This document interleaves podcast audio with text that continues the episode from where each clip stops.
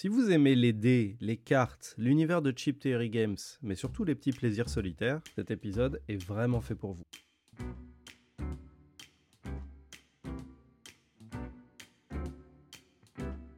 Bonjour à tous mes délicieux amis et bienvenue dans ce nouvel épisode de Dandy Présente.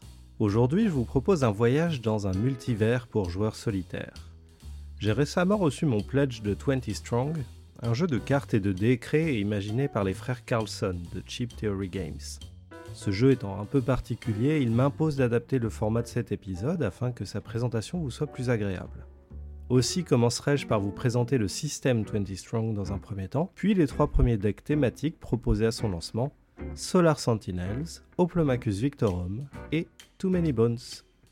Installez-vous confortablement, préparez votre piste de dés et embarquons ensemble vers le multivers de 20 Strong. Plus qu'un simple jeu, 20 Strong propose un système ludique adaptable à différents univers aux règles variées. Une règle de base explique le fonctionnement générique de 20 Strong. Ces règles sont ensuite altérées et enrichies par un addendum disponible dans chaque deck thématique proposé sur cette licence. Pour résumer le concept de base de 20 Strong, vous incarnez un héros qui affrontera des cartes monstres pour remporter des récompenses et d'autres objets vous rendant plus fort, jusqu'à ce que vous soyez prêt pour affronter le boss final. Les monstres sont répartis en différentes piles selon le deck utilisé. La phase d'activation vous impose de choisir un ou plusieurs monstres auxquels vous devrez vous confronter. Lors d'un combat, vous lancez autant de D6 disponibles dans votre réserve que vous le souhaitez. Les dés sont différenciés selon 5 couleurs, chacune définissant le nombre de succès disponibles par dé. Le dé jaune, par exemple, le moins performant, propose uniquement deux chances de succès, l'une simple et l'autre critique, alors que le seul dé rouge du jeu, lui, garantit une touche et dont une potentiellement critique. Après avoir lancé vos dés, vous assignez stratégiquement vos touches aux monstres afin de les vaincre en atteignant leur valeur de points de vie. Vos échecs, quant à eux, pourront être relancés lors d'une phase ultérieure de relance ou alors ils seront épuisés. Les dés épuisés ne sont plus disponibles pour un lancer tant que vous ne les avez pas récupérés d'une manière ou d'une autre. Les monstres invaincus vous blessent, certains appliquant des effets de fin de confrontation très handicapants. Ceux que vous aurez vaincus vous offrent des récompenses à effet immédiat, permanent ou à usage différé et unique. Un héros dispose de trois caractéristiques symbolisées par des dés. Les points de vie, vous perdez la partie si à un moment, votre dé point de vie atteint 0. La stratégie La valeur de ce dé indique le nombre d'objets, représentés par des cartes, que vous pouvez transporter dans votre inventaire, mais également le nombre disponible de lancers de dés pour venir à bout des monstres au cours d'une confrontation. La récupération Le montant inscrit sur ce dé indique combien de dés épuisés vous pouvez récupérer à la fin d'une confrontation. Ces valeurs évoluent au fil de votre partie, notamment grâce aux récompenses gagnées auprès des monstres d'effet. Ces phases se succèdent ainsi jusqu'à la rencontre finale avec un boss imposant des règles spéciales qui mettront vos nerfs à rude épreuve. La préparation de votre héros et de votre réserve de dés en vue de cet ultime combat demande donc une attention et une anticipation capitale. Au niveau du matériel, 20 Strong, bien que minimaliste, propose des éléments de belle qualité. Mis à part un souci d'odeur chimique qui peut monter à la tête et qui serait dû aux produits utilisés par l'usine lors de la fabrication du jeu. Alors pour ma part, cette odeur ne m'a pas rendu malade, même si j'ai lu chez certaines personnes qu'elle pouvait provoquer ces états-là. Néanmoins, elle m'a un petit peu replongé en enfance au cours de plaisirs interdits à renifler des bâtons de colle. Mais passons. Les dés colorés du jeu présentent de belles inclusions qui les font scintiller à chaque lancer. Je note cependant un tout petit bémol pour les 3 dés caractéristiques. La position de leur valeur n'est pas standardisée. Je me permets de vous rappeler que sur un D6 classique, la somme des deux faces opposées du dé est toujours égale à 7, ce qui facilite grandement le repérage de ces faces, même lorsqu'on ne les voit pas. N'étant pas le cas ici, il est beaucoup moins aisé de changer la valeur d'une caractéristique. J'ai systématiquement l'impression d'être en train de résoudre un Rubik's Cube quand je tourne le dé dans tous les sens pour trouver le bon chiffre. Les cartes du jeu sont en PVC avec des vernis sélectifs foil appliqués ça et là, plus ou moins judicieusement comme je vous le préciserai dans la présentation des trois aventures du jeu. Forcé de constater que les cartes en PVC présentent plusieurs avantages. Déjà, pas besoin de sleeve pour les protéger, ce qui représente à la fois une économie pécuniaire mais surtout un gain de volume lorsque vous rangez vos cartes dans la boîte. Ensuite, elles sont souples et quasiment indestructibles. Bon, vous pouvez également jouer avec dans votre bain sans les abîmer, je ne le recommande pas cependant. Mais alors, qu'est-ce qu'elles glissent Pour un jeu faisant appel à de nombreuses piles de cartes, cela devient un véritable exercice périlleux de les faire tenir sans les renverser. Et combien de fois en les mélangeant, certaines cartes se sont enfuies de leur paquet? Bon, ça ne peut pas avoir que des avantages. Compteur aimanté, quant à lui, est une innovation assez intéressante, même si elle est loin d'être indispensable. Cependant, il est pratique et bien réalisé. Pour l'instant, seule l'une des deux faces du jeton est utilisée et la seconde n'a pas encore été exploitée par un des modes de jeu présents au lancement de 20 Strong. Mais nul doute que cela viendra avec les prochains opus de la gamme. Maintenant que vous appréhendez mieux l'essence du jeu et son contenu, partons ensemble au fin fond de l'espace où nous attend un conflit contre une redoutable espèce extraterrestre. Sentinelle solaire. L'humanité a dompté la puissance du Soleil. Grâce à l'excédent de plasma qu'il produit, des armes redoutables ont été créées. Mais une menace extraterrestre s'est installée sous la surface lunaire. La Terre connaît alors une crise sans précédent. Les sentinelles solaires se lancent dans un assaut désespéré du satellite afin d'éradiquer la horde avant qu'elle n'envahisse la planète bleue, une fois pour toutes. L'expérience proposée avec le premier deck jeu Sentinelle solaire s'apparente à un jeu de survie. Vous incarnez l'un des six héros de cet univers qui sont appelés des sentinelles solaires, comme le nom du jeu l'indique. Armé d'un équipement à base de plasma solaire, vous devez repousser des vagues d'aliens insectoïdes cherchant à en découdre avec l'espèce humaine. Trois piles de 15 monstres vous font face. Au début de chaque phase d'activation, vous choisissez un monstre à combattre. Faites bien attention à votre choix car certains aiment bien venir accompagner de leurs petits copains aux dards aiguisés. D'autres monstres, dits obligatoires, participeront d'office à votre prochaine confrontation, vous privant ainsi d'un choix stratégique pour la suite de votre mission. La spécificité de ce deck tient dans le fait que les monstres invaincus fuient à la fin de chaque confrontation, non sans vous avoir blessé bien entendu auparavant. Dès lors que l'une des piles monstres est vidée, vous êtes alors en mesure d'affronter le Big Boss de cette aventure. L'un des quatre seigneurs insectes se dressera alors face à vous avec quelques sbires et des règles spéciales propres à sa rencontre. Ce conflit conduira inéluctablement à la défaite d'un des deux camps, et mieux vaut qu'il ne s'agisse pas du vôtre. Vous gagnez si vous vainquez le seigneur insecte, mais dès lors que vos points de vie tombent à zéro au cours de cette aventure, vous perdez la partie. Maintenant que vous connaissez les règles de Sentinelle solaire, je me permets de vous présenter mon avis sur ce deck. Alors je trouve qu'il est assez simple à appréhender et ne propose pas trop de règles exceptionnelles, ni en trop grand nombre, ni en trop grande complexité. Il s'agit donc d'un deck parfait pour apprendre à jouer à 20 Strong. Néanmoins, ces règles simples ne promettent pas une aventure aisée. En effet, les ennemis obligatoires peuvent brutalement altérer votre stratégie et se présenter au pire moment pour vous les monstres proposent des pouvoirs assez variés qui handicapent vos choix de dés à lancer ou l'assignation de ces derniers pour blesser les monstres. Mais ils ont encore plein d'effets retors que je vous laisse découvrir au cours de vos parties. Les rencontres finales promettent un challenge réel qui vous conduira plus d'une fois à recommencer l'aventure en optimisant la gestion de vos dés. Pour ma part, j'ai enchaîné 5 échecs de partie avant d'en gagner une. Alors je regrette le choix artistique de Chip Theory Games sur la version finale du jeu. En effet, les monstres ne sont plus mis en valeur de la même manière que lorsqu'ils étaient proposés pendant la campagne de financement participatif.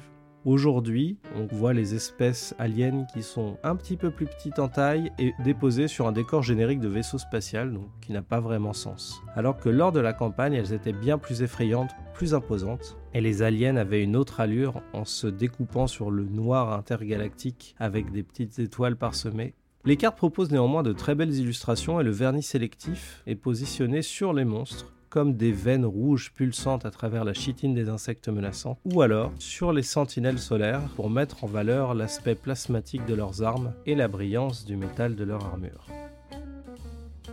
Oplomachus Victorum. Le maître des enfers a posé un ultimatum. Bientôt le mont Vésuve entrera en éruption et ravagera le monde antique, à moins qu'un valeureux héros parvienne à éliminer les lieutenants de Pluton. Des guerriers légendaires se sont réunis pour répondre à l'appel. Vous faites partie de l'un d'entre eux. Ne perdez plus une minute et lancez-vous à l'assaut du volcan avant que l'influence du dieu de l'enfer ne devienne incontrôlable. Éliminez vos rivaux et prouvez que vous êtes de l'étoffe des champions capables de défier les dieux. Poplomachus Victorum vous plonge dans la peau d'un valeureux guerrier romain se dressant contre l'éruption du Vésuve provoquée par Pluton, dieu de l'enfer. Partant à l'assaut du volcan, vous allez combattre des adversaires dans 9 camps pour monter en puissance et renforcer votre équipement avant la confrontation finale. Ce volcan est représenté par 9 piles de cartes symbolisant les camps qui deviendront le théâtre de vos exploits ou de votre défaite. La route vers Pluton est pavée d'embûches et de rivaux plus dangereux les uns que les autres. Trois camps abritent un primus qu'il faudra impérativement vaincre avant de prétendre affronter l'ultime menace, le lieutenant de Pluton. La complexité monte de plusieurs crans avec ce deck de 20 Strong. En effet, le nombre de règles font évoluer la mécanique de base du jeu. Pour commencer, une notion de déplacement vous impose de changer de camp entre deux phases d'activation, ce qui simule votre périple sur les flancs du volcan. Si une menace vous semble trop périlleuse à affronter, vous pouvez l'éliminer immédiatement en faisant l'action observer. Dans ce cas, une règle spéciale écrite sur la carte du boss et unique à chacun d'entre eux vous explique quel malus subir pour avoir recours à cette option. Si vous vainquez au contraire votre adversaire, il rejoint une pile d'influence. La somme totale des points d'influence de cette pile renforcera proportionnellement le boss lors de l'ultime confrontation. Les camps abritent plusieurs types de cartes.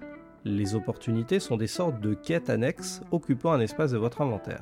Vous pouvez appliquer leur effet une fois que leur condition de déclenchement est atteinte.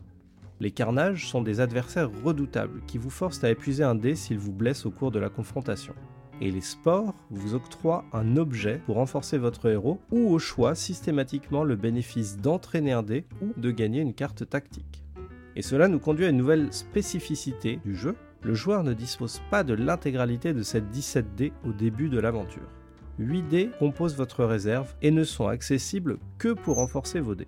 Lorsque l'option d'entraîner un dé vous est proposée, vous remplacez votre dé le plus faible par un dé de la couleur directement supérieure. Cela vous apporte donc un dé avec de meilleures chances de toucher un adversaire. Les 4 cartes tactiques, quant à elles, apportent une capacité à usage unique à utiliser judicieusement. Oplomachus Victorum propose l'expérience de 20 Strong la plus complexe du premier set, mais aussi selon moi la plus intéressante. Ce deck offre une véritable aventure effleurant du doigt l'expérience d'un jeu de plateau de type RPG. Le déplacement de votre personnage sur le mont Vésuve offre une profondeur stratégique par la planification de vos combats actuels en prévision des suivants. L'entraînement de vos dés donne une véritable sensation de montée en puissance tout au long de l'aventure. Les auteurs ont également pensé à imposer une limite virtuelle à la durée de la partie grâce à l'accumulation de l'influence. En effet, cette mécanique adapte la difficulté de la confrontation finale à la puissance de votre héros. Au niveau du matériel, les cartes de ce deck manquent selon moi de vernis sélectif. En effet, seuls les titres des cartes ont bénéficié de ce traitement foil. Cela manque cruellement de saveur contrairement aux cartes de Sentinelle solaire qui sont bien plus mises en valeur. Les 9 héros et les 6 boss présents dans ce deck vous promettent de nombreuses heures de challenge sur les flancs du mont Vésuve. Vous l'aurez compris, j'ai adoré ce deck de 20 Strong et je vous le recommande vivement. Too Many Bones vous êtes un Gearlock. Et tandis que vous vaquez à vos occupations, votre terre natale est envahie par des tyrans sanguinaires. Vous préféreriez détourner le regard et passer le temps à la taverne du troll éméché, mais le Haut Conseil vous pousse à agir. C'est à vous qu'il incombe de repousser la menace. Reviendrez-vous triomphant ou un petit morceau L'avenir nous le dira. Si le nom de l'éditeur Cheap Theory Games vous parle, vous connaissez très probablement leur licence phare, Too Many Bones. L'étrange monde de Daelor regorge d'aventures et de confrontations incroyables. Vous y incarnez un héros aux aptitudes assez impressionnantes, dénommé un Gearlock. Ce deck de 20 Strong est assez simple à appréhender, mais un poil plus complexe que Sentinelle solaire. Le respect des thèmes et des codes chers à Too Many Bones est bel et bien présent. Vous trouverez un compteur de jour qui définit la difficulté de vos combats pour la journée en cours, un tyran issu des diverses régions de Daelor, des ennemis de valeur 1 et 5, des rencontres de lieux ou de tyrans, et enfin des coffres à ouvrir pour trouver de puissants équipements. Le rythme du jeu se découpe selon les phases suivantes. Une journée passe sur votre compteur. Vous devez alors soit faire une rencontre, soit affronter autant de monstres que la valeur de score du jour en cours. Par exemple, si vous êtes jour 6, vous combattrez un monstre de score 1 et un monstre de score 5 pour un total de 6. Une confrontation débutée aboutit obligatoirement à la défaite d'un des deux camps, et les dés engagés sur les monstres ne sont pas conservés entre deux phases de combat. Au cours d'un événement rencontre, vous découvrirez soit un coffre au trésor, soit une situation à résoudre de manière pacifique ou belliqueuse, mais qui conduit systématiquement à un malus. Il existe un troisième type de rencontre, et non pas une rencontre du troisième type, les rencontres tyrans. Conduisant forcément à un combat bien plus costaud, chacune d'elles renforce le tyran lors de l'ultime confrontation. Pour chaque rencontre de ce type non terminée, sa force ou son endurance sera décuplée. Ce dernier affrontement aura lieu en atteignant le nombre de jours indiqué sur la carte du tyran, mais sans attendre au-delà de 12 jours, auquel cas ce sera la fin de la partie. Avec ce deck, vous disposez de l'intégralité de vos dés en début de partie. Et c'est tant mieux, car cette fois ils ne seront pas uniquement utiles pour la résolution des combats. En effet, les coffres au trésor découverts lors des rencontres doivent être déverrouillés à l'aide de succès obtenus au cours de vos lancers dans les confrontations. Votre personnage dispose d'une capacité unique, innée, et d'un plan B, et il peut monter de niveau. Le plan B permet de stocker vos lancers de dés ratés pour vous faire bénéficier d'une compétence utile si vous payez un de ces dés. Si vous le remplissez intégralement, alors vous pouvez progresser au niveau 2 de votre personnage, obtenant ainsi un pouvoir amélioré et une augmentation de vos caractéristiques. Après cette présentation des règles du deck Too Many Bones, voici mon avis sur ce jeu. Le deck Too Many Bones de 20 Strong est selon moi le plus thématique des trois pour cette première édition. J'ai même été très surpris de constater que l'essence d'un jeu aussi dense et complexe ait pu se retrouver synthétisée dans cette version miniaturisée. Il s'agit également de l'expérience de jeu qui m'a paru la plus courte. Elle n'en demeure pas moins très agréable à découvrir et elle est plutôt stratégique par rapport au choix entre confrontation et rencontre et à la bonne utilisation de vos dés. La montée de niveau du personnage reste fidèle au jeu d'origine et apporte ce petit plus qui m'a séduit avec Oplomachus Victorum. Malheureusement, je suis encore obligé de déplorer une utilisation assez limitée du vernis sélectif pour les cartes de ce deck. En effet, cette fois-ci, ce sont les titres des cartes et les numéros à l'arrière des cartes qui ont été traités. Et je trouve ça vraiment dommage parce que l'univers de Too Many Bones permet normalement, avec tous les rouages et les engrenages présents dans la charte graphique du jeu, ou alors avec les différents pistons et fluides sur les cartes trésors, de donner beaucoup plus de vie et de relief à ces cartes. Mais bon, les 5 héros disponibles ainsi que les 4 tyrans offrent de nombreuses configurations de partie et donc de rejouabilité, ce qui est plutôt sympathique. Et voilà qui conclut la présentation de 20 Strong et de ses 3 premières aventures. Elle était plutôt longue pour un si petit jeu, n'est-ce pas? Si vous avez raté la campagne et que cet épisode vous a donné l'eau à la bouche, ne désespérez pas. Le jeu est localisé en France par les génies de chez Lucky Luck Games francophone. Vous pourrez donc vous le procurer sans problème très rapidement. Et si vous êtes désormais complètement conquis, sachez que la prochaine campagne de financement participatif est en cours de création. Elle proposera les trois prochains opus de 20 Strong dénommés Tanglewoods. Merci à toutes et à tous de m'avoir écouté. J'espère que cette présentation vous aura plu.